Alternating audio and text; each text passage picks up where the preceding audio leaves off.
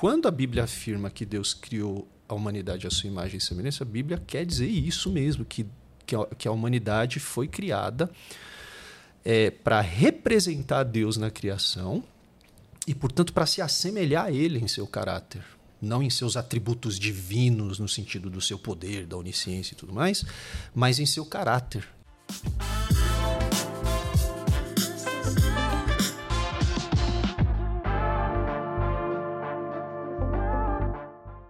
E aí, pessoal, tudo bem? Que alegria estar aqui com vocês. Mais um dia, mais um Plenicast, mais um episódio aqui do nosso podcast. E nós temos aqui semanalmente colocado episódios aqui no YouTube. Tem sido uma benção. Temos, tra temos trazido pessoas aqui que são muito mais inteligentes do que nós, vocês percebem né? nas entrevistas, né?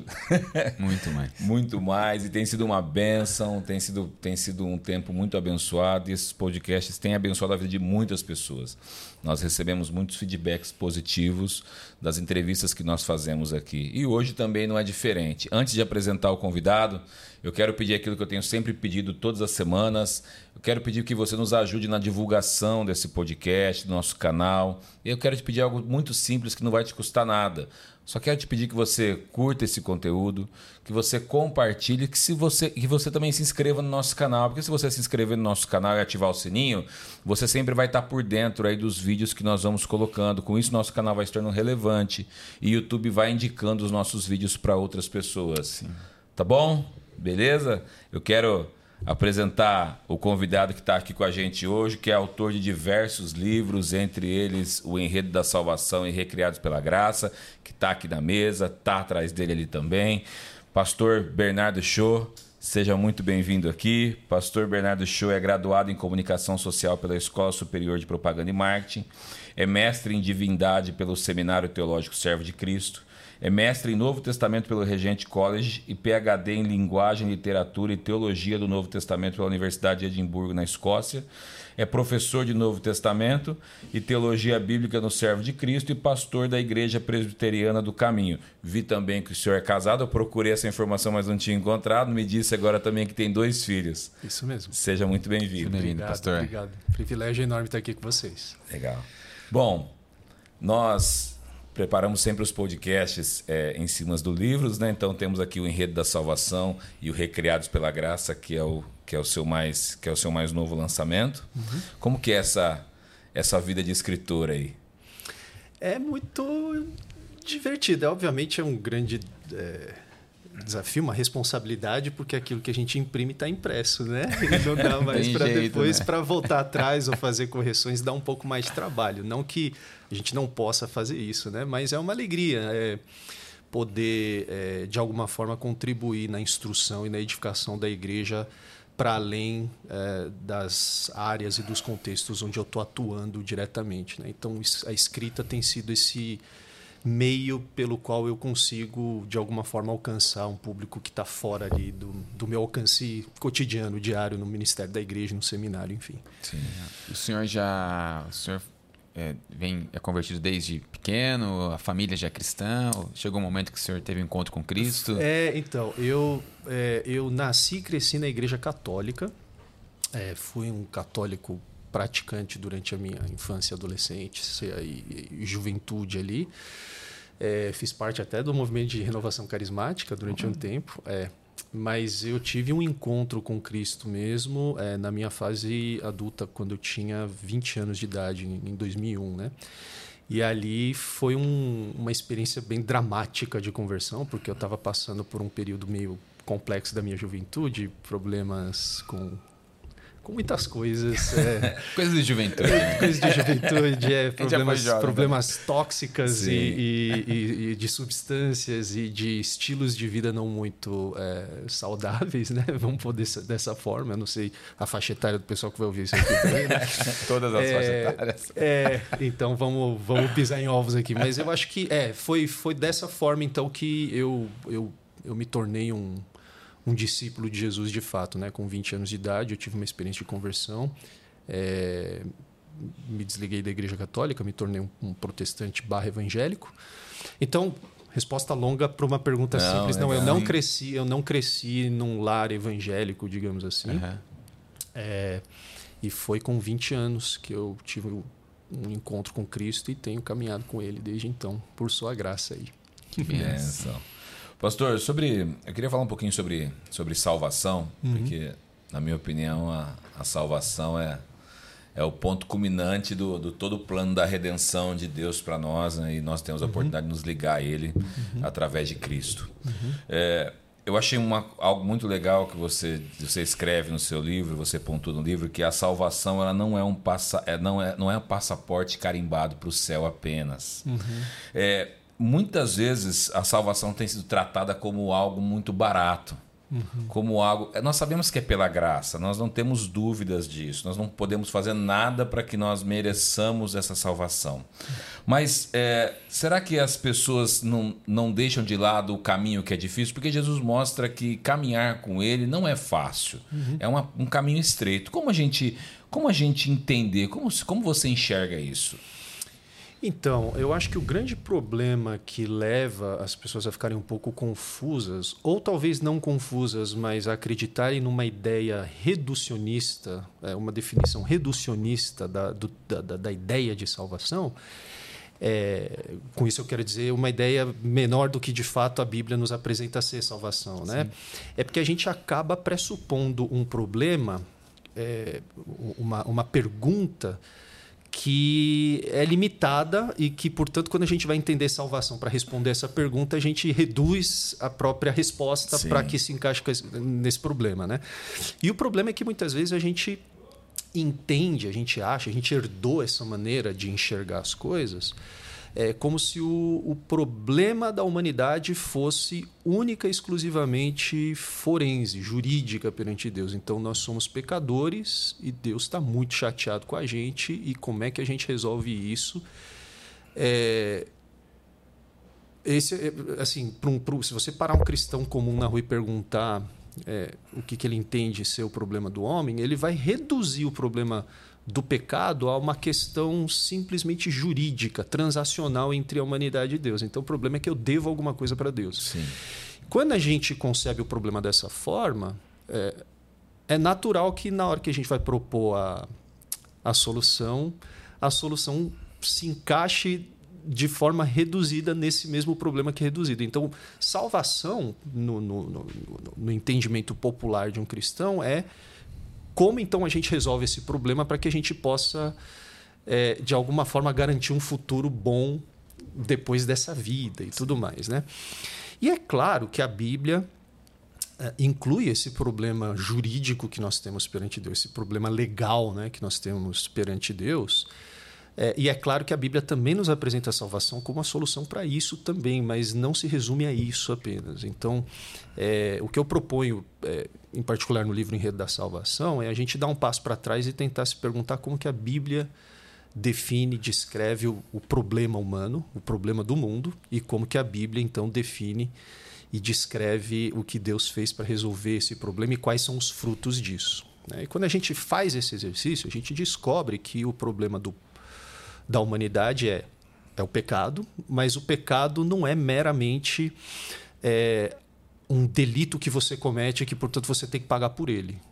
É verdade. Sim. O pecado, o salário do pecado é a morte, para citar as palavras de Paulo lá em Romanos.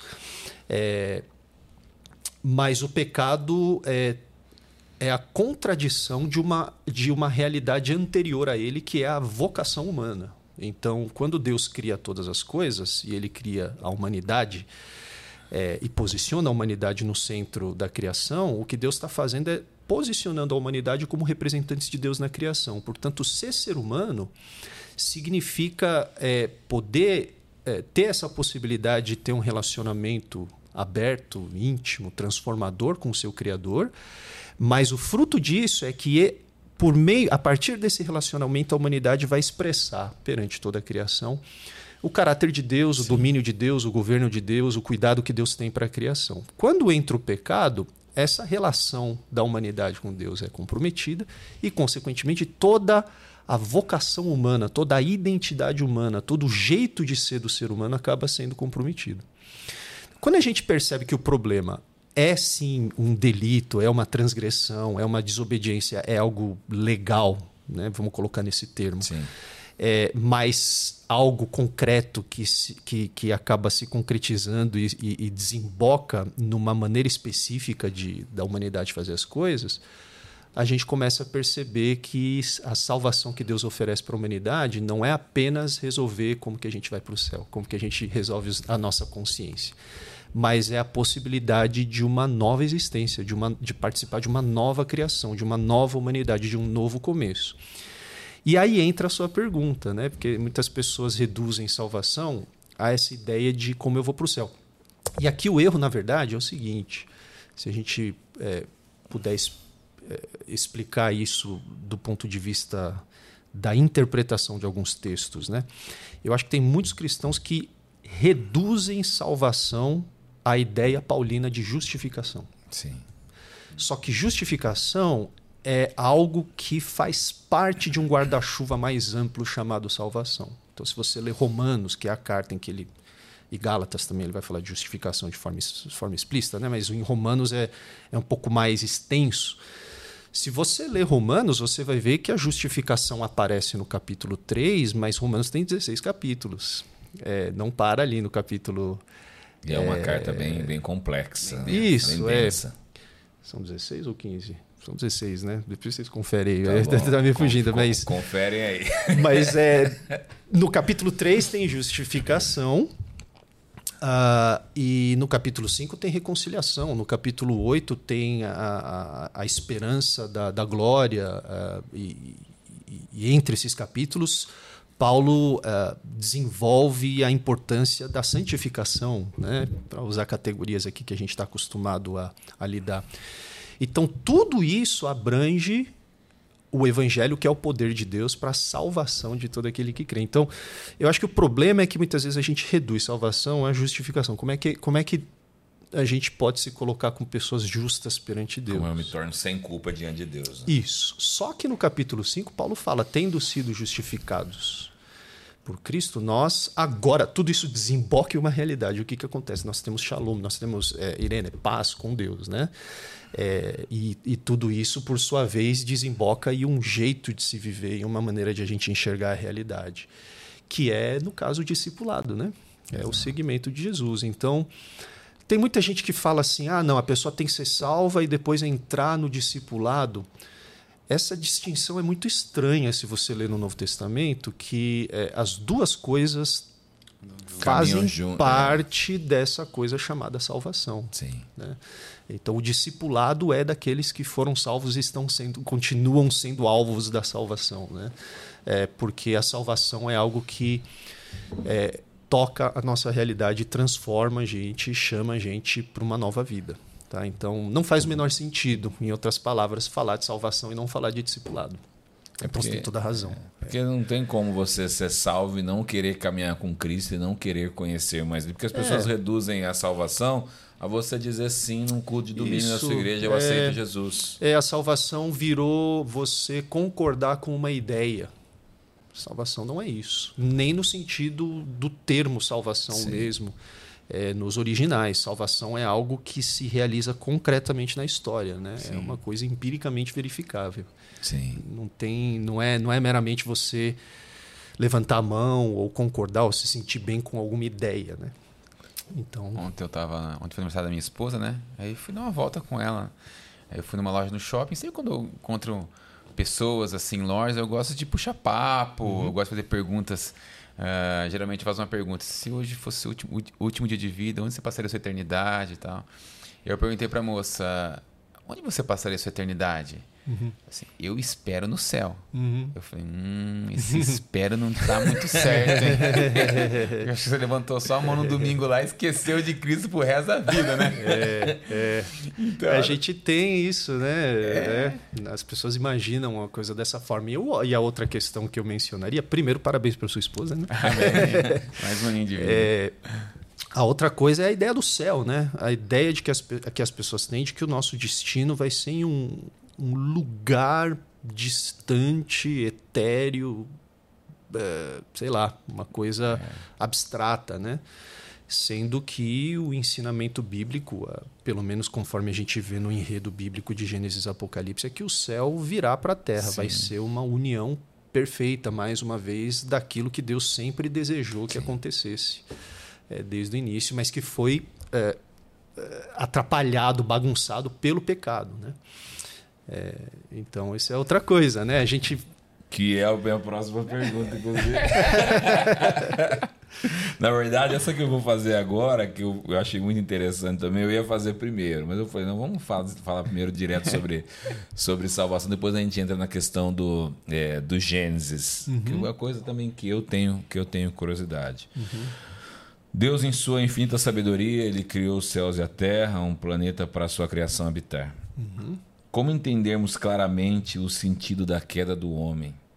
Deus criou o homem para que ele caísse e vivêssemos todo esse plano de salvação que se desenha desde Gênesis 2, 3 ali. Como a gente pode entender, entender melhor isso? Eu, eu sou cristão e eu entendo a Bíblia pela fé completamente, mas como, como a gente entender essa questão? Poxa vida, Deus criou um, um, um mundo, colocou Adão e Eva aqui, e infelizmente eles caem bem no comecinho, né? não dá nem para desenrolar mais a vida deles, a gente saber mais sobre isso. Como você enxerga isso? Olha, é... a Bíblia não nos apresenta um tratado uh, sistemático sobre o que estava na mente, no coração de Deus quando ele criou a humanidade. Então, quando a gente vai responder esse tipo de pergunta, a gente tem que ser muito cauteloso para deixar claro o que, o que o texto bíblico afirma e aquilo que é uma inferência nossa. Né? Tudo indica que é, Deus criou a humanidade sabendo que tudo isso aconteceria. A grande questão, eu acho que esse é o ponto, é, esse é um ponto muito importante que, que muitos cristãos, infelizmente, é, tem dificuldade de entender é que quando a humanidade, ou, ou até que, quem não é cristão, né, eu, muitas vezes eu sou questionado por pessoas que não creem em Deus justamente sobre isso. Ah, mas se Deus sabia por que, que ele fez a humanidade, então ele, foi, ele fez uma pegadinha, ele queria mesmo que essas coisas acontecessem desse jeito e tudo mais. É, mas, na verdade, esse tipo de questionamento é, pressupõe uma, é, uma ideia de que Deus criou robôs. Sim e não seres a sua imagem e semelhança. Quando a Bíblia afirma que Deus criou a humanidade à sua imagem e semelhança, a Bíblia quer dizer isso mesmo, que, que, a, que a humanidade foi criada é, para representar Deus na criação e, portanto, para se assemelhar a Ele em seu caráter. Não em seus atributos divinos, no sentido do seu poder, da onisciência e tudo mais, mas em seu caráter, em seu modo de vida, né, em, em, sua maneira de se relacionar com Sim. as pessoas e com a criação. É, isso significa que a humanidade foi criada com a capacidade de amar, por exemplo. Tá? Só que o amor, por definição, para ser genuíno, tem que ser voluntário. Você não ama uma pessoa que você é obrigado a amar. Se você é obrigado a amar alguém, você não ama. Você, o amor é algo voluntário. Sim. É algo que você é, você não fala hoje, eu vou amar e vou, vou amar você agora, não é assim, né? É, ou, por, ou porque você simplesmente é programado para fazer isso e você não tem outra escolha, certo? É, e Deus é um ser livre, certo? Então, quando Deus cria a humanidade, ele cria a humanidade com essa possibilidade de seguir um caminho sem Deus, um caminho de autonomia, um caminho de desobediência, porque Deus levou muito a sério esse negócio que, que, que eu gosto de chamar né, de, de projeto humano, digamos assim. Ele levou muito a sério, porque quando ele fala, vou criar essas criaturas à minha imagem e semelhança, ele não, não fez de brincadeirinha, não, ele não fez de mentirinha. Ele falou, para ser minha imagem e semelhança, é, precisa haver a possibilidade de eles viverem sem mim, de eles decidirem viver sem mim. Por isso que ele coloca a árvore do conhecimento do bem e do mal, e esse é o sentido da árvore do conhecimento do bem e do mal. O que é a árvore do essa ideia de conhecer o bem e mal é, é, é um atalho, é um caminho sem Deus para que eu defina o que é bem e mal segundo os meus critérios, de acordo com uh, os meus padrões. Eu vou ser a referência agora e não Deus. Né? É, e Deus sabia disso, mas ele fez assim porque não tinha outra forma legítima de criar a humanidade, uma humanidade à sua imagem e semelhança, se não fosse dessa forma. Sim. É, a grande questão é que ele é, faz mesmo assim, ele cria a humanidade mesmo assim, e isso não pega Deus de surpresa, porque ele já sabia como ele resolveria isso, certo? É isso que o Pedro vai dizer, que o Cordeiro de Deus que foi conhecido antes da fundação do mundo. Né? É isso que Paulo vai dizer em Efésios, inclusive. A gente fala sobre isso no segundo livro, Recriados pela Graça, aqui. É, que Deus é, nos escolheu antes da fundação do mundo. Né? Então, antes da fundação do mundo, ele já sabia como ele resolveria isso. E como ele resolveria isso? Ele mesmo vindo na pessoa de seu filho para restaurar essa vocação humana, para resolver o problema do pecado, para eh, resolver as, as consequências desse, dessa rebeldia humana também, e para reverter toda essa, essa, essa realidade por meio da sua ressurreição e inaugurar de fato é, uma nova criação é, vitoriosa, né? que, que, que, onde o, o, o pecado não tem mais poder. Sim. Né? Então, uh, as pessoas às vezes me, me, me, perguntam por que, que Deus fez tudo isso, por que, que ele se deu ao trabalho. É, eu acho que é porque ele achou que valia a pena. Sim. Ele, ele desejou isso. O desejo de Deus foi habitar no cosmo que ele criou, com a humanidade que ele criou, a sua imagem e semelhança. Ele sabia que a gente ia pisar na bola, ele sabia que todo mundo ia pecar, seguir os passos de Adão. Uh, mas o desejo dele por ver esses propósitos se cumprindo foi tão grande que ele mesmo veio até nós e reverteu esse problema é, no nosso lugar, né? por nós. E ainda ele, ele, de uma maneira paliativa, resolve esse problema até Jesus Cristo, né? através da lei e através é, do, do, do, sacrifício para o perdão dos pecados. Né? Isso, e a importância da lei é justamente é, essa questão que você uh, mencionou, fez alusão a ela no, na sua primeira pergunta, que é a questão do, do, do da vida, né? É, a salvação não é apenas você concordar com uma ideia, mas isso desemboca em uma vida. A importância da história de Israel é isso: é Deus formando um povo que vai exemplificar de novo o que significa pertencer ao Criador, caminhar com o Criador e viver sob a sabedoria do Criador. Então a lei e, e, toda a história de Israel tem essa função, tem, essa, é, tem esse papel. Pra, e, e, Jesus vem nesse contexto. Né?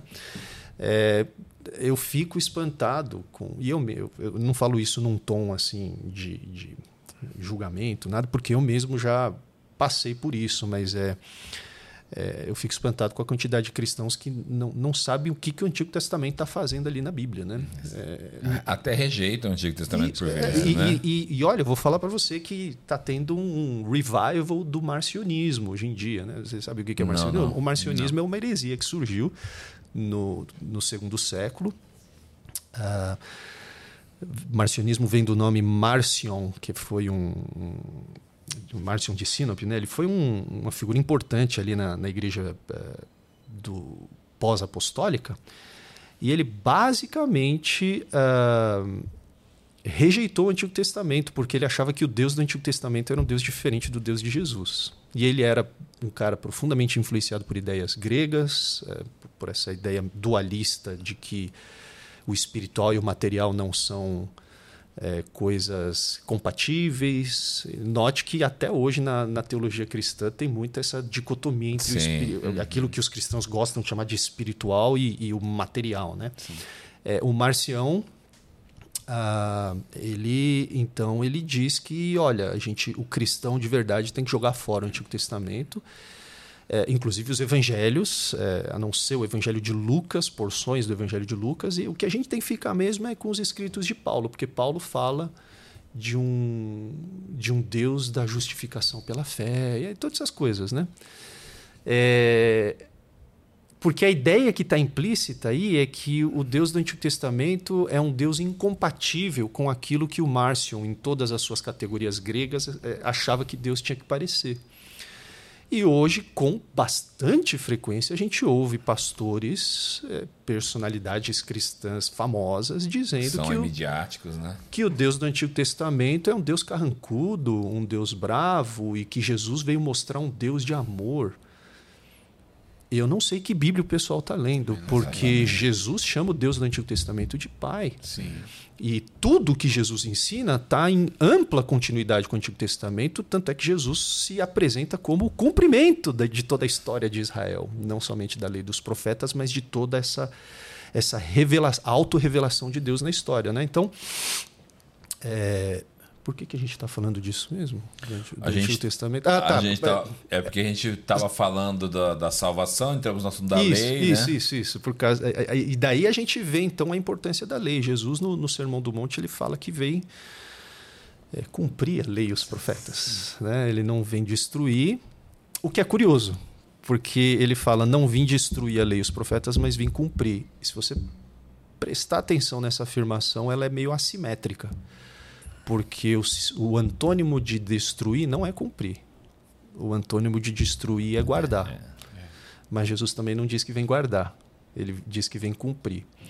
Porque ele é maior que a lei e os profetas. Então ele não cabe na lei e nos profetas. Mas isso não significa que a lei e os profetas não têm validade ou, ou não têm valor.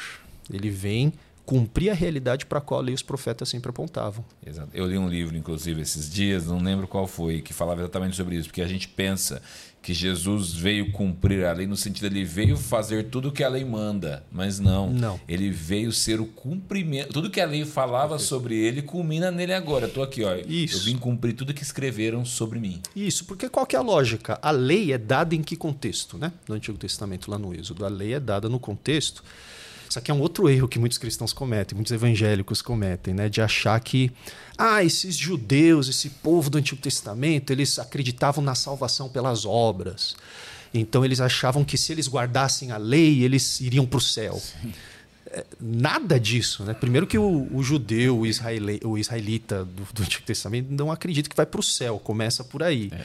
Existe ali, ainda que de forma mais embrionária, mas existe ali a esperança da reversão da morte, não Sim. tem essa ideia de ir para o céu. É mais é. questão do, do, do, do túmulo, do Seol, Isso, né? exatamente. Né? Então a esperança ali é muito mais relacionada àquilo que vai se tornar a crença na ressurreição dos mortos do que ir para um outro lugar. Começa por aí. Mas segundo, é que os israelitas nunca acreditavam que a lei era um mecanismo de justificação por mérito.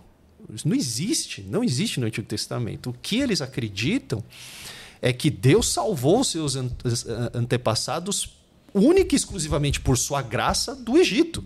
Então a lei é dada não no Egito. A lei é dada depois do êxodo. Pós-êxodo. Ou seja, eu salvei vocês por minha iniciativa. Libertei vocês da terra do caos, da terra da morte, que é o Egito. E eu trouxe vocês para mim.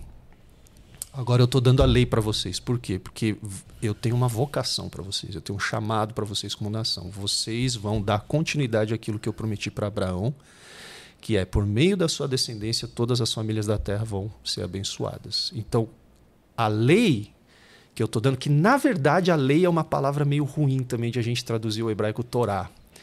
Porque lei no português conota o quê? Um monte de regras sim, que se eu descumprir, sim. ai, ai, ai, vou preso, né?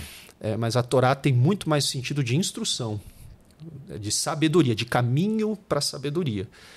Então, quando Deus dá a Torá para o povo de Israel, ele está dando um, um, um, um marco de referência para que eles possam entender como eles devem viver como povo. Modo de vida mesmo. Exatamente. Né? É assim que vocês vão viver como povo do Criador e é assim que vocês vão conseguir desempenhar a sua função, a função que eu tenho para vocês como povo, de ser um reino de sacerdotes perante todas as nações. Isso significa que a lei e os profetas apontavam para uma realidade maior. Que realidade maior é essa? A própria vida de Deus, o próprio caráter de Deus. Eles vão viver de acordo com aquilo que Deus é. Quando Jesus vem que vem, quando Jesus diz que vem cumprir a lei e os profetas, ele está aludindo precisamente a isso. Eu vim materializar, eu vim plenificar, que é o termo, o sentido mais é, preciso do termo grego pleroma, né? Ali que é essa ideia de, é, de, de de planificar. Eu, eu, gosto do termo é. de plenitude, é de você planificar essa realidade. Então Jesus diz que vem planificar a realidade para a qual a lei e os profetas sempre apontaram. É, e isso significa que uh, ele de fato vem encarnar o jeito de ser que Deus sempre desejou ver na humanidade. É por isso, ele fala isso no contexto do Sermão do Monte. Por isso que o Sermão do Monte começa não com uma série de imperativos, mas como é que o Sermão do Monte começa? Bem-aventurados aqueles que são assim, assim, assim, assim, assim. É, e ele não fala isso para todo mundo. Ele fala isso para os discípulos. Mateus é muito cauteloso em nos dizer no começo do capítulo 5 que as multidões seguiam Jesus, mas quando Jesus sobe o monte, ele chama para si os discípulos. Então, esse é um outro ponto também. A gente quer ficar forçando o sermão do monte para pessoas que não Sim. sabem quem Jesus é. O sermão do monte não é para todo mundo. É impossível você viver o que o sermão do monte pede se você não for cristão. Precisamente. Você tem toda a razão. Então, é para os discípulos, né? É, e ali tem todo um paralelo do Sermão do Monte com a lei de Moisés, né? inclusive paralelos literários, né? que Mateus faz questão de, de destacar. E eu fico imaginando Mateus escrevendo e piscando, imaginando piscando para a gente. Vocês estão pegando as conexões aqui, né? Vocês não podem é, deixar isso passar. Ah, mas é isso, por isso então que a lei é importante, por isso que é, Eu lembrei agora da onde que a gente começou. Aonde que a gente começou? Essa, foi na sua pergunta da, da criação, né? Da então, criação, foi. É nesse contexto mais amplo que a gente precisa entender as coisas, né? Eu estava hum. lembrando aqui no contexto da criação que eu, quando você fala sobre a árvore do, do conhecimento, eu li no seu livro que você fala que na sua casa vocês são muito adeptos do chocolate. Isso, é. é. e que seus filhos gostam também. E que uhum. você, quando não queria que eles comessem, escondia é. o chocolate. É. E Deus não faz isso com a árvore do conhecimento. Você vê que curioso? É porque Deus levou muito a sério esse negócio. A gente tem essa mania de achar que Deus é, a gente tem essa maneira de, de, enxergar de forma muito infantilizada a relação de Deus com a humanidade, mas ele levou a sério. Ele falou: olha, é, tem dois caminhos aqui. E esses dois caminhos a gente vê em Deuteronômio, mesma coisa: o caminho da, da vida, da bênção e da vida, o caminho da, da maldição e da morte. No final do Sermão do Monte tem os dois caminhos: o homem que constrói a casa direito, o homem que constrói a casa sobre areia, né? rocha e areia, os dois caminhos, o caminho da perdição, o caminho da salvação. E lá em Gênesis 2 é, tem as duas árvores: é o caminho da vida e o caminho da morte. Porque Deus é assim, ele, ele levou muito a sério esse negócio Sim. chamado a vocação humana. E a vocação humana foi comprometida né, em Gênesis 3, mas Deus retomou isso por nós. Amém. Uhum. Dava para ficar aqui conversando o dia inteiro, né? Dá, é, a Bíblia, a Bíblia é apaixonante. Eu não consigo parar quando começo a falar também. é, ainda eu ia, eu ia fazer. Bom, eu vou fazer a pergunta. Eu, eu, eu sei que a gente não vai ter tempo para talvez decorrer, discorrer sobre todas, mas ainda dentro dessa questão da salvação, uhum. é, como você entende a, a, queda de Satanás antes mesmo da queda do homem? Porque quando a gente, a gente enxerga hum. a queda ali, nós vemos já Eva sendo é, influenciada pela serpente, é. que podemos colocar na figura de Satanás, claro. É. Então você vê essa. Como, como você é, é, entende isso? Como a gente pode entender isso melhor? É. Você quer a resposta curta ou a resposta não, longa? Não, não, à vontade, o tempo ah, que você quiser. Eu vou dar as duas, então. A resposta curta. a resposta pra gente entender também. tá, a resposta curta, então, é que a gente não tem capacidade de entender isso. Sim, porque perfeito. a Bíblia não nos fala. A Bíblia não fala de onde que a serpente veio. É, a Bíblia não fala de onde que veio o mal, porque o mal nesse sentido da, da entidade do mal não, a Bíblia não fala isso. A serpente está lá no jardim do Éden.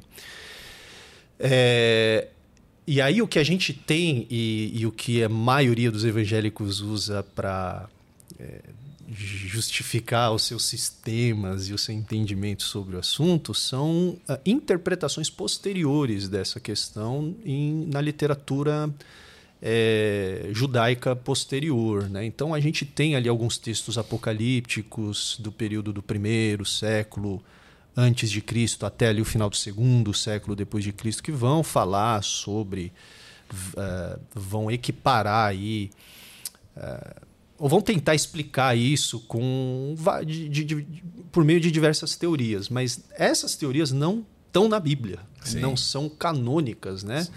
E são interpretações. São interpretações. Não conseguimos afirmar com 100% de certeza. Né? É, aí tem essa ideia mais recente que é, o diabo caiu, dos, que ele era um regente do coral né, e tudo mais, e o pessoal gosta de usar, ele era o Lúcifer, né?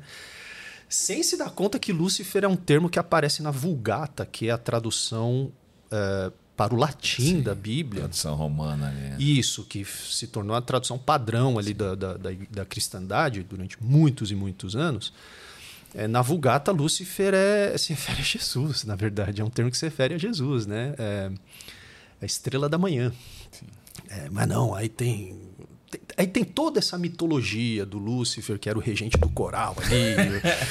Ficava aí cantando para Deus. Pois é, e aí eles se baseiam em textos de Isaías, Ezequiel, Sim. aí vai falar de Apocalipse, dos de uma passagem que não tem nada a ver com isso. Da, da, da, uma parte das estrelas caiu junto com é, o bicho feio ali e tudo mais, e ali está fazendo alusão à queda de Satanás. Não tem nada a ver com isso. Né? É, tem uma frase de um, de, um, de um teólogo que eu gosto muito, o nome dele é, não é bem um teólogo, né, mas um, um apologista cristão. É, começo do século XX ali, o, o G.K. Chesterton, ele diz algo brilhante. Ele diz: João, o autor de Apocalipse, viu muitos monstros, mas nenhum desses monstros se compara com alguns de seus comentaristas. é, porque o que o pessoal faz com o Apocalipse bom, bom. E, e, agora com essa situação trágica toda que está acontecendo em Israel, na faixa Sim. de Gaza vocês vão ver, vai começar a pipocar tudo de novo esses vídeos, o pessoal falando de Não, apocalipse. Já, tá já, tem vários, é, já tem vários, já tem vários. É, ajudaria. O pessoal vai na onda, né? É, é um assunto que acabou de surgir, então é. vamos falar pois disso. Pois é, né? pois é. E olha, eu não quero soar presunçoso aqui, mas é um, é um fato, tá, gente? É, ajudaria muito se essa turma que gosta de falar de apocalipse lesse o grego e entendesse os aspectos intertextuais de Apocalipse, com essa ideia de cumprimento do Novo Testamento, porque está tudo lá em Apocalipse, e se você não entende essas dinâmicas, você vai fazer de Apocalipse uma bola de cristal, esse livro místico de é, que o meu colega Stephen Kirchner lá do seminário gosta de dizer, colega e, e professor, né? É, ele gosta de dizer é, escatologismos, não escatologia bíblica mesmo, é escatologismo, né? Esses modismos que falam de um fim do mundo imaginário, enfim de novo, por que, que a gente chegou nesse ponto mesmo? Qual que foi essa... Eu tenho essa mania de ficar saindo por tangente. A gente estava falando sobre. Ah, tá, da origem do mal, é. Da, isso, da origem do mal. Então, é Até bom ele entrar nesse papo de sair depois. tá, é, eu, eu, eu, eu, disse que a resposta era curta, mas acabou ficando longa, né? a Bíblia não, a Bíblia não nos fala sobre a origem do mal, a Bíblia não nos dá um, uma, um, uma explicação sistemática sobre isso. A gente sabe que uh, a serpente já estava lá, e aí eu. A única coisa que eu chamaria a atenção de vocês é o fato de que Gênesis não está sendo escrito no vácuo. Gênesis está em diálogo com algumas convenções uh, literárias e, de, e, de, e conceituais da época, Sim. da cultura do entorno de Gênesis 1. Então, a, a figura da serpente não é nada estranha para a turma da, da, Mesopotâmia antiga, ali, do Egito principalmente. A figura da serpente é muito importante na cultura egípcia. E se a gente é, é, considerar que é, o, Pentateuco volta à figura de Moisés de alguma forma, Moisés veio da onde? Ele foi educado aonde? Né? No Egito. Então, a, a, figura da serpente também tem uma maneira peculiar de a gente interpretar ela, né? não como um, um, uma coisa, não como uma, uma realidade coisificada, né? como se a Eva tivesse. Eu não duvido que tenha acontecido isso. Se a, se a Bíblia diz, está tudo sim. bem, não tenho problema com isso, né? mas. É, me parece que o que está acontecendo ali não é que o autor de Gênesis está falando que do nada apareceu uma serpente, sim, ficou em pé e começou sim. a bater papo com a Eva é um retrato simbólico de uma realidade mais profunda. É, a serpente representa as forças do caos ali, essa, essa ameaça de é, bagunçar os propósitos de Deus que Deus estabeleceu no Jardim do Éden. Né? É, e a humanidade falha em barrar isso, essa realidade. Na, na, naquela conversa que a Eva tem com a serpente, depois Adão, enfim. A Eva, curiosamente, não tem nome ainda, né? Quando é, ela é tentada, é, ela recebe o nome depois. Depois que Adão dá o nome para ela. É, a única coisa que a gente sabe é isso, é que as forças do caos estavam presentes do lado de fora do jardim do Éden, uh, batendo a porta, talvez, nessa figura da serpente. O que a gente sabe é que a humanidade tinha a responsabilidade de representar Deus nesse processo e barrar as forças do caos e preservar o shalom de Deus, a ordem de Deus na criação. É, e o que a gente sabe é que com a, a, o pecado, com a rebeldia humana, o caos invade o mundo. O Paulo vai usar uma linguagem muito parecida, que é que, que o pecado entra no mundo e por meio do pecado a morte entra no mundo. Então é como se o Adão e a Eva fossem os porteiros que tinham a chave e eles abriram a porteira, a porteira e, e, a coisa entrou. Disso a gente sabe, a Bíblia é muito clara. Uh, e que o pecado desencadeou então essa presença ubíqua do pecado na, na, criação, né? Do, do, do, do mal, né? do sofrimento, enfim, da morte. Só que o que a Bíblia nos fala também e eu acho que essa é a esse é o lado mais belo, um dos lados mais belos do evangelho, né? É, é que Deus não explica o problema do mal para a gente. Porque se a gente entendesse o problema do mal, automaticamente a gente teria a responsabilidade de resolvê-lo. E Deus sabe que a gente não tem essa capacidade. O que Deus faz no lugar? Deus vem e resolve o problema do mal. Ele não fica explicando para gente. Lê o livro de Jó, né? O livro de Jó é, é. o livro inteiro Jó discutindo com os amigos porque eles estão tentando entender por que, que Jó está sofrendo. E os, a, a, linha de argumentação dos amigos é basicamente essa: Deus é justo, ele paga nessa vida justiça com bem e injustiça com sofrimento. Você está sofrendo, você pisou errada. na bola. Confessa, admite logo. É melhor. Quanto antes, melhor. O Jó, porém, e, e tá todo mundo sincero, ele ninguém tá querendo enganar ninguém, são amigos. E o Jó também, na maior sinceridade, ele fala: Não, eu não fiz nada de errado. Sou inocente. É. O, a, o, a, o narrador apresenta Jó ali no primeiro capítulo como o homem mais justo da face da sim, terra. Sim. Assim, não tem ninguém como Jó. E o Jó fala: caramba, o que, que eu fiz? Então fala vocês. Só que qual que é a conclusão a que Jó chega? Que Deus negou justiça para ele. Por quê? Porque ele está operando na mesma lógica que os amigos. Ou seja, os dois lados estão tentando explicar o problema do mal com categorias humanas, pela, por, por equações humanas.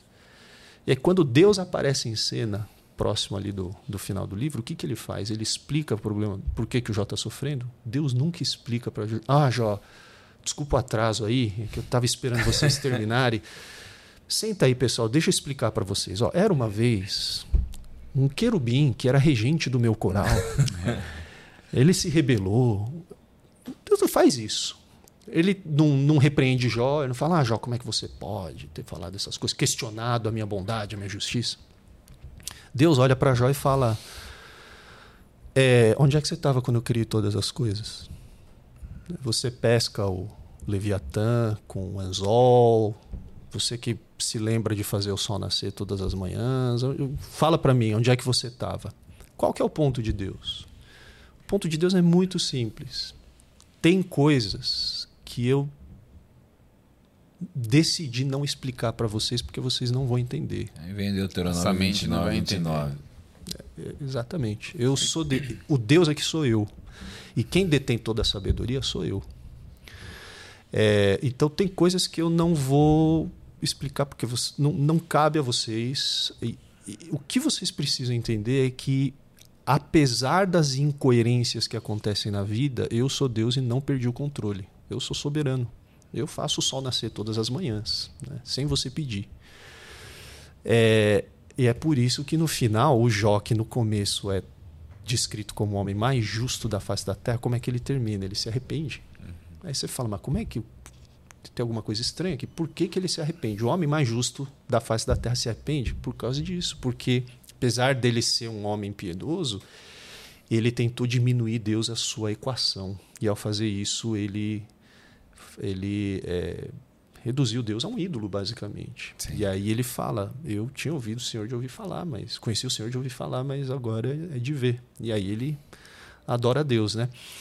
É, então, é, o que a gente vê no livro de Jó é que Deus se reserva o direito de não explicar o problema do mal para gente. E o mal, de fato, é um problema. Porque a partir do momento que você sabe explicar, ele deixa de ser um problema.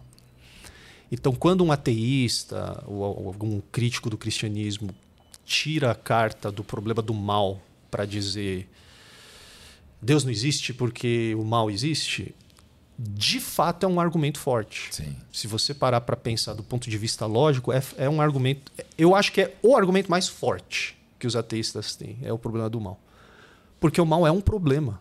Sim. Não, gente, ninguém consegue explicar direito ninguém sabe falar, não tem evidências das origens do mal. Não foi resolvido em Jesus Cristo. É, não, cons não consumado. Não. É isso. isso, isso. Vai ser resolvido isso. ainda. É. Agora, aí entra Jesus Cristo, eu acho, porque. Eu acho não, tenho certeza, né? a partir da, da, do enredo bíblico, né? O, o, o que Jesus faz também não é explicar o problema do mal. Ele vem e resolve. Ele vem e leva sobre si o problema do mal. Ele absorve em sua morte, em seu sofrimento, o problema do mal. E em sua ressurreição, ele inaugura uma realidade vitoriosa sobre o mal que já foi inaugurada, mas ainda não foi plenamente Isso. consumada. Então a gente vive com essa esperança da consumação da ressurreição. Então, o que, que vai ser a ressurreição? Vai ser um universo ressurreto também, é, com pessoas ressurretas, com, com um, um, um cosmo, um mundo ressurreto, onde não há mais choro, nem morte, nem, nem tristeza, nem injustiça. É, as forças do caos estarão completamente do lado de fora, né, para usar uma metáfora bíblica aqui. Então, é, Bernardo, de onde veio o problema do mal? Eu não tenho a menor ideia. O que eu sei é que quando eu olho para Jesus, eu descubro um Deus que, embora não tenha me explicado isso, ele resolveu isso por mim. E, e o que nos dá esperança não é saber de onde vem o mal, se você parar para pensar. Você saber explicar o mal não te dá a solução para ele. O que te dá esperança é saber que alguém resolveu. E quando você olha para o rosto de Cristo, quando você vê o Cristo é que foi crucificado e ressurreto no terceiro dia, você descobre que ele resolveu. Hum. E é isso que dá esperança. Amém, poderoso. As pessoas querem conhecer o mal, querem conhecer, querem ter o entendimento de é... um lado do outro. Ah, eu quero conhecer o bem, mas como que surgiu o mal? Como que isso? Como que aquilo? É... O que importa é que Jesus veio e resolveu tudo. Isso, Sem é. você... É. Eu acho que a gente deve eh, apresentar os, os argumentos da melhor Sim. forma possível. É a, favor, a, a, partir de uma visão de mundo cristã bíblica, né? Claro, isso faz parte. Então a gente tem uh, respostas para essas objeções que os ateístas levantam. Sim. Mas o que eu estou dizendo é que no final do dia a gente fica nessa de, olha, são, são argumentos, são suposições em muitos casos. É, mas o que a gente sabe é que Cristo ressuscitou. É, então, quando o problema do mal aparece, a gente precisa se lembrar disso. Né?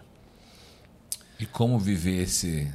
Dar uma pincelada aqui no Recriados pela Graça, aproveitar que a gente falou de ressurreição, né? Uhum. E como viver esse poder da ressurreição de Cristo na igreja? Porque, assim, o que nós vemos hoje na, na, na igreja atual, no, claro que eu não posso generalizar isso, mas a gente vê isso a, acontecendo.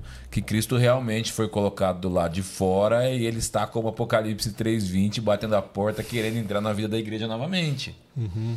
Né? Oh, eu tô aqui. Uhum. Né? Minha irmã até fez um devocional sobre isso essa semana. Eu tô aqui batendo na porta, igreja. Não é. só bate, mas como fala. Estou batendo. Aí não ouviu o meu bater, então eu vou falar, é. voltou a porta e bato. Como viver isso hoje é, é, na igreja, né? E, uhum. Porque a gente vê muitos exageros também dentro da igreja, inclusive, né? É. Eu acho que o caminho é voltar para o evangelho. Não tem, não tem outro atalho. É, toda tentativa de você fazer da igreja uma coisa, mas partindo de um de um, de um ponto que não é o próprio Evangelho, não é a própria obra redentora de Cristo e a sua a autorrevelação de Deus nesse evento Cristo, a gente hum, ali na esquina a gente vai desandar, não tem jeito. Porque a igreja não é uma entidade que pode ser originada nem se sustentar pelo esforço humano. O nome disso é clube. Sim, o nome disso é associação política. O nome disso é, é, é qualquer, qualquer, outro ajuntamento de pessoas. Exatamente, é um evento humano. Igreja, que é esse povo recriado por Deus, só pode vir à existência, só pode se sustentar pela graça de Deus pela, pelo alinhamento desse povo ao Evangelho. Né? É, então, uma, uma das coisas que eu tento fazer no, no livro Recriados pela Graça, que é uma, uma exposição em linguagem bem acessível, tá? Eu estou lidando com o texto grego de Efésios ali, de vez em quando eu lido com questões um pouco mais críticas, mas é a intenção era fazer todo mundo tentar entender Efésios. Né? Eu também estou tentando, mas é, é, essa, essa é a ideia. Se, você está tentando, imagina eu. Eu tenho algumas perguntas para fazer para Paulo no mundo vindouro quando a gente ressuscitar. Eu tenho, eu tenho uma lista. É. Mas a gente chegar no céu. Cara, cadê Paulo? Deixa é, Paulo. O... Vem cá, deixa eu perguntar um negócio para você. Cara. É, eu tenho vários, eu tenho uma lista. É. Vai ser grande. É, por que, que você não falou desse jeito? E você falou daquele? Se, se é isso que você quis dizer, enfim. É, mas quando a gente olha para Efésios, a gente percebe que o, a igreja é o assunto central de Efésios, mas a igreja não é o assunto central ao mesmo tempo, porque o assunto central é Cristo. A partir do momento que a igreja vira o assunto central, ela deixa de ser igreja. Uhum. A igreja só se mantém o que ela é quando ela se lembra que o assunto central é Cristo. É a graça de Deus revelada em Cristo. É, porque tudo que a igreja é e faz é, é, é, é uma consequência desse, dessa ação da graça de Deus contínua na vida da igreja. Perde isso de vista, acabou. acabou. A igreja perde o sentido. Acabou. Aí a igreja vira um lugar de eventos. A gente está fazendo tudo que crente faz abre a Bíblia, canta música que tem o nome Jesus ali, embora o conteúdo muitas vezes eu prefiro ouvir Chitãozinho e Chororó. de verdade, porque apesar de ser asiático, né? Então, é porque não, é, eu falo isso de verdade vai, porque vai. porque pelo menos não está usando o nome de Deus para falar Sim. as coisas. Tem umas músicas que não dá, gente, não dá mesmo, né? É, mas a gente faz tudo o que crente faz. Então você vai para um culto, Tá ali, a Bíblia está aberta, o pessoal está recitando versículos, o nome de Jesus está sendo pronunciado ali, o pessoal fecha o olho para orar. Mas quando você dá um passo para trás para se perguntar o que está implícito, as entrelinhas, o que está por trás dessa mensagem que está sendo pregada, é, é, é, a lógica do mercado, é o capital, é essa coisa do coaching, é prosperidade, às vezes é uma ideologia marxista, enfim, não é o evangelho. É, mas a questão é que é isso que dá certo, parece. Dá certo, entre aspas. É porque dá certo que a igreja está cheia, lotada. Exatamente. 3 mil, 4 Exatamente. mil, 5 mil pessoas. Então, né? por isso que eu digo, você perde de vista o evangelho outra coisa vai entrar no lugar. Porque nós somos seres litúrgicos, né? O ser humano é, faz parte do nosso sistema operacional adorar alguma coisa. Uhum. Então, essa coisa do ah, não adoro ninguém. Alguma coisa adora. Parabéns, campeão. Lógico que você está adorando. É, só não é Deus. Alguma coisa você vai adorar. A gente. É, é, ser ser humano é isso, certo? Então, quando não é o evangelho que está no centro das nossas decisões, no centro das nossas aspirações, da nossa imaginação, enfim, de tudo que a gente faz, outra coisa vai entrar no lugar. É, por mais que a gente use um vocabulário religioso para expressar essas coisas. Então lembra do episódio do bezerro de ouro, né? Eu ia falar isso. É, o bezerro de ouro é uma coisa muito curiosa, porque os caras mandam Arão construir, né? E no final eles chamam o bezerro de ouro do quê? De Javé. É. Então eles celebraram uma festa a Yahweh, Sim. ao Senhor. Eles usam o nome divino que Deus deu para Moisés lá no deserto. E eles pegam aquele nome e colocam sobre o bezerro de ouro. E tá. o que mais tem hoje é Jesus, que por trás da roupagem é um bezerro de ouro.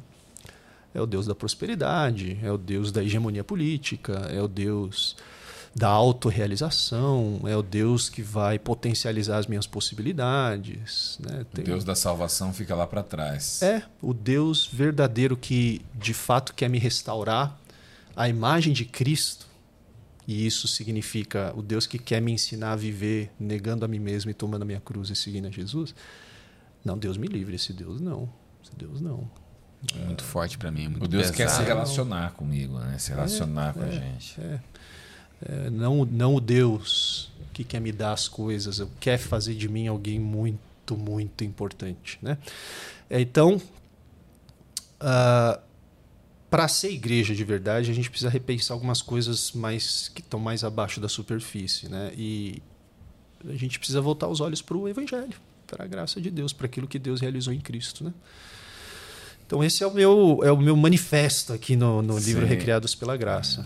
É, é a, igreja, a igreja acaba vivendo. Quando a gente, porque às vezes a gente, quando a gente fala igreja, o termo igreja, as pessoas imaginam o templo, as paredes e o lugar que a gente se reúne. Uhum. Mas se esquecem que a igreja é o povo reunido de Deus. Exatamente. E o que tem faltado para essa igreja, para essa eclesia ou eclésia, aí, tem faltado uhum. é Bíblia.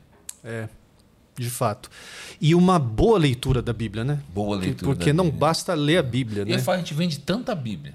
Uhum. Eu falo, Hugo, se o povo lesse, né? Se é possível que esse pessoal tá lendo, porque a gente não vê. É a igreja melhorando, ou o é, Brasil melhorando. Mas você tem toda a razão. O problema não é de leitura, o problema é de interpretação mesmo. Exato. É, o, uh, são duas coisas é, que não deviam ser, mas são, são completamente é, é, diferentes no sentido de que, quer dizer, todo mundo que lê está interpretando, né? Sim mas a gente nunca para para pensar se a nossa leitura de fato está sendo saudável, é. né? Fazendo justiça. A Bíblia não é uma equação, Bíblia, né? não é uma equação matemática, né? A uhum. Bíblia não é dois mais dois, então ela dá é. abertura para outras interpretações, né? Não que é. sejam certas, mas é. a pessoa pode interpretar de uma outra maneira. É, o importante é a gente respeitar o o texto, né? Aquilo que tá, quem controla os limites, quem estabelece os limites da nossa interpretação é o próprio texto, né? Sim. O texto está lá na nossa frente. Mas isso também é um problema da cultura evangélica, sabe, de modo geral, de encarar a Bíblia como se a Bíblia fosse essa coisa mística da bola de cristal, que as palavras vão saltar aos meus olhos e aí Deus vai trazer. Eu, eu, eu se eu tivesse tempo, é, tá não, no, a gente tá não tem, limite, mas eu é. É, tenho criança para buscar pena. na escola em São Paulo, mas é, você vai ter que voltar aqui depois. Pode, é, poxa, marcar seria uma alegria, seria uma alegria. Puxa vida, eu quero, eu quero explorar um pouco mais seu conhecimento. Poxa, tá tão bom aqui aprendendo. É, não, mas é só, só para terminar aqui tá. o que eu estava falando, a Bíblia, eu tenho várias histórias. Se eu tivesse tempo, eu contaria várias histórias de, de que eu mesmo passei, de pessoas falando que Deus revelou coisas por meio desse ou daquele texto que eram exatamente 100% contrárias, era o antônimo daquilo que Paulo estava dizendo, por exemplo, daquilo que Jesus estava ensinando, por exemplo. Mas não, não, é que você, Bernardo, não está lendo pela minha ótica espiritual. Né? Assim, até a minha avó, né? É por isso que tem tanta, tanta barbaridade que a gente vê por aí. Então, e muitas pessoas indo por esse caminho das barbaridades, é, né? É. E o problema não é cognitivo. A pessoa sabe ler. Problema espiritual. A pessoa é. quer a resposta é, o problema que é do, quer. É do coração. O problema é da idolatria do coração humano. Sim. É isso. O problema não é intelectual. A pessoa sabe ler, ela está lendo as palavras. Mas no coração dela, ela quer dobrar Deus para Deus é. fazer aquilo. E, e ela é capaz de chegar ao ponto de falar o que, exatamente o contrário do que a Bíblia está dizendo e ainda jogar isso na conta de Deus e falar, Se não, não Deus que me revelou. Exatamente. é a idolatria no seu, na sua forma mais Exato. extrema, né? Se não der certo, ela vai falar assim, não, mas foi Deus que é. falou, Deus sabe todas as é. coisas. Eu, eu, penso, as pessoas tratam Deus como, pô, mas Deus daqui tira ali. É. Ele fala, faz aqui agora é. e depois de amanhã não era isso. É. Mas que Deus é, é um, é um Deus que esse? tem um problema esquizofrênico. Exatamente. Né? Exatamente, então é. é, é muito estranho isso. Bernardo, infelizmente, nosso tempo, o seu tempo, não o nosso, o seu tempo está curto. Mas essa hora que desculpa. nós. Não, imagina, imagina. Essa hora que nós passamos aqui foi, foi muito proveitosa. Tanto é que a hora passou assim, ó. Voou. Pois é. Faz uma eu... hora quem está sentado aqui. Não deu para perceber, não. Foi muito Porque rápido. eu tenho um relógio ali, a gente começou, era 10 e 15, 9 e 15, são 10 e 12. É... eu não tenho, eu perdi a noção aqui. É, então, então passou muito rápido. Bernardo, mas antes dá para fazer a pergunta bônus é, para ele, né? fazer só uma pergunta é. que é rápida para você Não, responder. fica tranquilo, fica Posso tranquilo. Fazer? Vamos lá, que claro. Eu faço para todos os convidados. Tá bom. Nós sempre imaginamos aqui o cenário apocalíptico. nós somos pós-tribulacionistas, nós tá. ficamos aqui no meio da bagunça e você precisa sair da sua casa correndo para esse novo cenário e precisa pegar dois livros que são muito importantes para sua vida, tirando a Bíblia. Tá. Quais são eles? Porque a Bíblia a gente não se compara a nada. Quais são eles? Nenhum, porque eu não sou pós-tribulacionista. é... Eu falei isso pro Diogo antes. é... Deixa eu ver. Eu pegaria o Vida em Comunhão, do Dietrich Bonhoeffer. Olha, citaram ah, isso. Citou Cacau Marx. Citou Cacau Marx. É, Segunda-feira.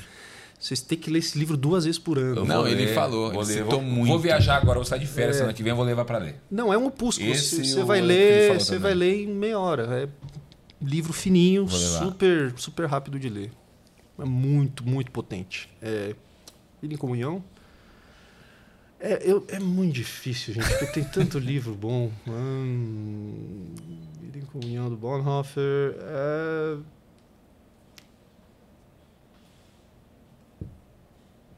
Chesterton, Ortodoxia, talvez. Ortodoxia, que eu mencionei ah, legal, ele aqui. Legal. Uh, a gente está lançando é. de agora, inclusive, está na tradução. Ah, tá. Da, pela distribuidora. Não, não, é para nosso, é nosso, nosso mesmo. Ah, tá, legal. Tá, tá legal. traduzindo o original e, tá. e vamos Joia. lançar ele. Joia. É, é, um, é um bom livro. Eu, no sentido de que sempre que eu leio, eu, eu oro a Deus, puxa, eu queria escrever um pouquinho como ele. ele escreve muito bem o Chesterton, é um cara muito brilhante, mas Legal. É, eu acho que esses dois. Que então, legal. Fica, legal. Pessoal, fica aí a dica de um PHD para você. Pega essa dica, hein? Meu ler livro. Porque livro a gente tem que ler por indicação. É tanto livro. Uhum que a gente tem para ler, uhum. se você tem indicações é muito mais fácil, né? Saber Sim. de alguém que leu e, e, gostou bastante. Mas dois é, dois é mancada, né? A gente sempre faz injustiça. dois é muito pouco. A mochila é pequena. É, é. é uma pasta, é, né? É. Além de pegar essa dica, pessoal está nos assistindo ainda, vou, vou, dar, posso dar outra, outras duas dicas? Claro. Para eles pegarem e levarem para casa? Opa, Olha aqui, ó. Faz favor. Amigo, você que está nos acompanhando aí, nesse super bate-papo aqui com o pastor, para você levar para sua casa, te dar um incentivo aí. 10% de desconto para você. O Gustavo está colocando aí na tela o QR Code de 10% de desconto para você poder adquirir os livros e levar para sua casa. Então acessa o site aí. Todos os livros do Bernardo Todos Show. os livros do Bernardo Show, tá? Todos os livros. Então a Bruna vai pegar para mim aí. Obrigado, Bruna. Também trabalho, propósito, descanso aqui na minha mão esquerda aqui. Então, os três livros. Quer levar para casa? Põe os três no carrinho aí que você vai ganhar 10% de desconto. Acho que tem mais um também, né? São quatro livros, Lance? Tem um que eu organizei junto com o Estevam Kirchner. Ah, tá. Ah, Missão tá. Urbana, também ah, pela Missão Mundo Urbana, Missão Urbana. Cristão. Ótimo.